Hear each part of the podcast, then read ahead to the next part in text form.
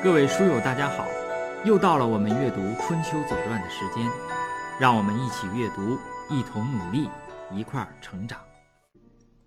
西公十五年呢，是一个比较关键的年份，这里边发生了两场战争。这一年呢是公元前六百四十五年，这一年是丙子年。我们先看第一件事儿。叫西宫如齐，这一条呢只有经没有传。春秋经西宫十五年的第一条，时有五年春王正月，公如齐。这个地方呢没有传。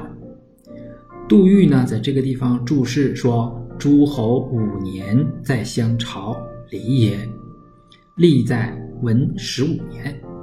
孔颖达呢，在这个地方解释说，在文公十五年呢，有曹伯来朝。当时呢，那条左传说：“礼也，诸侯五年在相朝，以修王命，古之制也。”就是说，这是，呃，从古到今啊，这么一条制度。也就是说，周王朝在当初建立的时候呢，就有这一条制度，就诸侯五年的，每隔五年呢，要互相见一次面。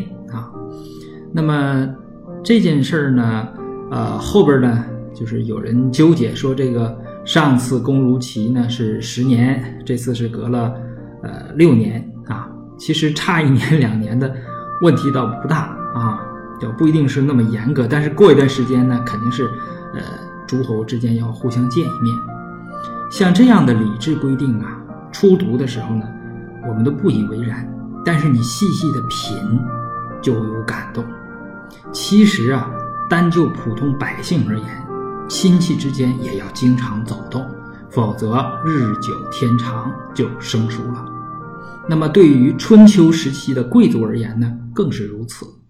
那个时代呢，家国是一体的，往前论，大家都是亲戚，所以规定诸侯五年在相朝，也无外乎就是常走动，联络一下感情。